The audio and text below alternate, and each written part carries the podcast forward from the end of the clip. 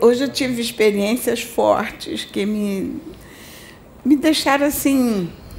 É, começar pela madrugada, que eu até comentei que eu posso até trazer o contexto, né? Não tem problema não, tá? Eu acordei, eu acho que devia ser. Eu estava acordando, devia ser umas 5, 5 e meia, aí. Eu estava despertando. Geralmente eu coloco para despertar às 6 horas, mas eu acordei antes de despertar. Devia ser umas 5, 5 e meia. Mas eu estava assim, ainda muito sonolenta e deu uma despertada. Aí eu senti que trouxeram um espírito para fazer o choque anímico. Tipo assim, é, foi choque anímico. Aí eu senti quando eu recebi a pancada, fez o choque anímico e foi. Aí eu falei assim, pai, é, foi um resgate. Eu falei assim, teve um resgate. E aí eu fui, levei meu pensamento a Deus, orei, eu falei, pai, que esse irmão, se foi necessário fazer, e eles ainda me despertaram, que eu estava despertando. Eu falei assim, eu sempre durmo e me coloco à disposição. Eu falo, pai, eu vim para te servir. Eu não vim para fazer a minha vontade, mas a tua, eu vim para te servir. Então eu sempre deito nessa. Aí senti o choque anímico. Aí, como eu levantei e fiquei resolvendo muitas coisas que eu tinha que resolver, puxar as contas, mandar para Augusta, aquelas coisas todas. Aí eu estava resolvendo, eu não vi a mensagem do grupo. Aí depois é que eu fui ver a mensagem. Aí eu até estava falando com a Michelle que eu, eu dei uma. Tic-tac aqui não funcionou direito. Aí eu perguntei para a Michelle o que, que houve com a caixinha. Com a caixinha não era nada. era com, com a Jace. A mãe da Jace partiu, foi recolhida. E eu acho que trouxeram ela, fizeram o choque anímico em mim, da mãe da Jace. É, e a levaram, porque foi justamente no horário, foi esse horário, entre 5 e meia, acho que 5, 5 e meia por aí, que eu, e aí a Michelle me falou, não, aconteceu. Aí eu, eu nem me toquei, mas aí depois eu liguei para a Michelle, Michelle, aconteceu uma coisa estranha, diferente. Eu estava já me des despertando e aconteceu isso. Então eles devem ter trazido para fazer o, o choque anímico e levaram, recolheram.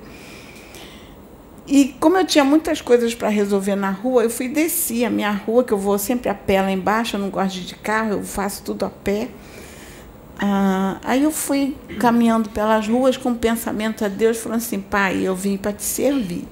Então eu estou andando pelas ruas. Se tiver algum irmão perdido por aí, ou algum irmão que esteja precisando de ajuda, pode acoplar em mim, pai, que eu levo. Eu arrasto tudo e levo para lá e entrego na plataforma mas é, eu, eu, eu me coloco à disposição. Aí desci, por onde eu andava, eu andava ligada com o pai.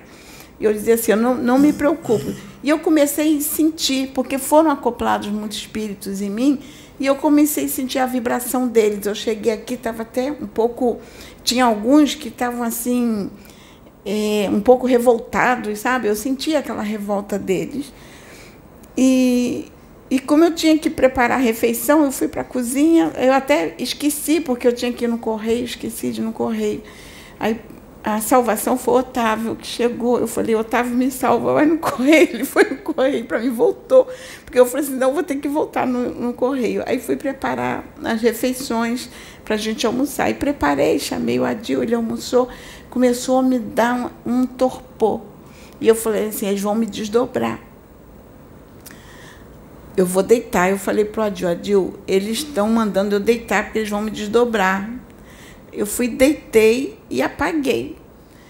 Isso eram umas duas horas, perto de duas horas. Deitei e apaguei. Eu, eu, eu acordei às três horas. Eles me desdobraram, aí eu acordei e eu não sei o que foi feito, mas eu acho que foi por causa dos irmãos. Eles devem ter feito algum procedimento, não sei.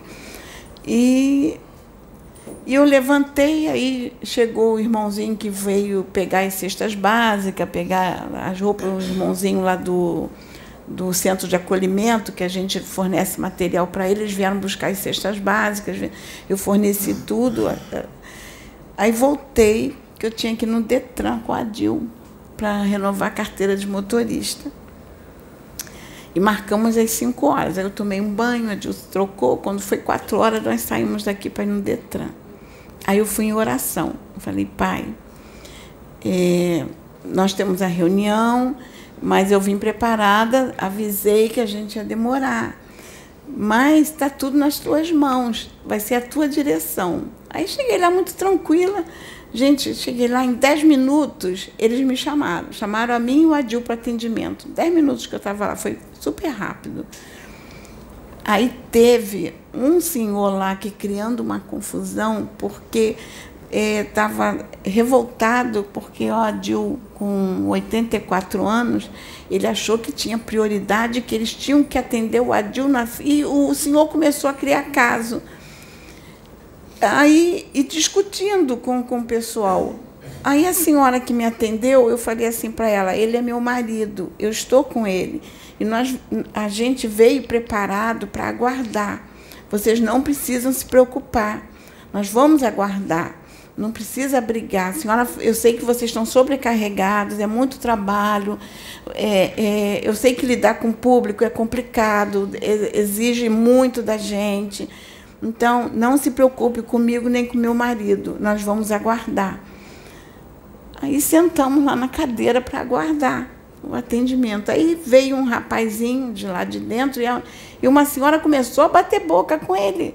Fui eu, fui lá reclamar, porque é um absurdo, ele tinha que estar. Tá... Aí o rapaz veio e falou assim: minha senhora, a esposa dele disse que vai aguardar. Aí eu falei com ela, falei assim: minha senhora, eu já vim preparada para esperar. Nós vamos aguardar, não precisa se preocupar. Eu estou aqui com ele, vamos ficar aqui quietinha, aguardando. Eu vim preparada para isso. Aí não sei o que, que houve lá dentro, que primeiro chamaram o Adil.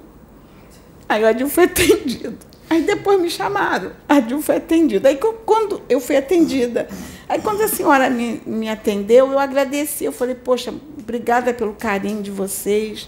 Não precisava ter passado a gente à frente, porque nós viemos preparados para guardar. Nós sabemos que um, isso é um atendimento demorado, vocês têm que ter cuidado, vocês lidam com o público, a gente entende tudo isso. Falei, já que vocês tiveram esse carinho conosco, eu falei assim: eu vou orar por vocês e que Deus abençoe e dê força para vocês aqui nesse trabalho, porque eu sei o quanto difícil é lidar com o público, um trabalho assim. Falei assim, mas muito obrigado. Gente, eu cheguei aqui seis horas da tarde, a hora da reunião nossa. Mas eu fiquei assim, meu Deus, eu fiquei avaliando assim, porque o trabalho lá estava correndo bem. Eles não me atenderam, eu acho que eles nem passaram a gente à frente.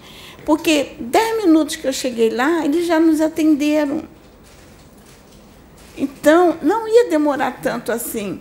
Aí a senhora ainda disse assim para mim: Ah, minha filha, isso é todo dia. O pessoal cria caso por tudo. Aí eu falei assim: Meu Deus do céu, é, eu, eu vou ser franca com vocês, o trabalho lá estava excelente. eu cheguei lá, dez minutos me atenderam. E não foi por causa da idade, porque eles não estavam atendendo prioridade. E não estava demorando para chamar as pessoas, estava sendo rápido. Mas eu notei que era a intolerância das pessoas, a incompreensão, as pessoas vivem irritadas, muito irritadas. As pessoas andam sem paciência uma com as outras, as pessoas se irritam por tudo, agridem o, o outro, porque eu vi que era um trabalho que estava funcionando bem. Não era, é, é, é, e é, impressionante, era, era o Detran. Detran estava funcionando bem, eu fui atendida rápido. Não, não havia porquê. Não, não, eu nem precisava pedir prioridade, estava muito ágil o trabalho. Eu, não, eu já levei mais de uma hora num, num consultório médico para ser atendida e levei 40 minutos dentro do Detran, no máximo, porque em 10 minutos eu já fui atendida. Então eu vi assim a intolerância. Como está, gente? A gente tem que viver com paz, a gente tem que se colocar no lugar do outro. Porque é um trabalho ali que imagina você ficar o dia inteiro lidando com o público, lidando com as pessoas, lidando com a problemática das pessoas. Vai um ali irritado porque brigou com a mulher, a mulher vai irritada porque brigou com o marido, o, o rapaz vai aborrecido porque o pai deu uma bronca nele. Imagine todos os problemas e aquelas pessoas ali tendo que lidar com esses problemas porque eles não só têm que fazer o trabalho deles, como têm que lidar com o problema e o humor das outras pessoas que vão lá. Aí eu fiquei analisando, eu fiquei assim, poxa, é, foi atitudes que eu não via necessidade. Sabe? Era um trabalho que estava funcionando.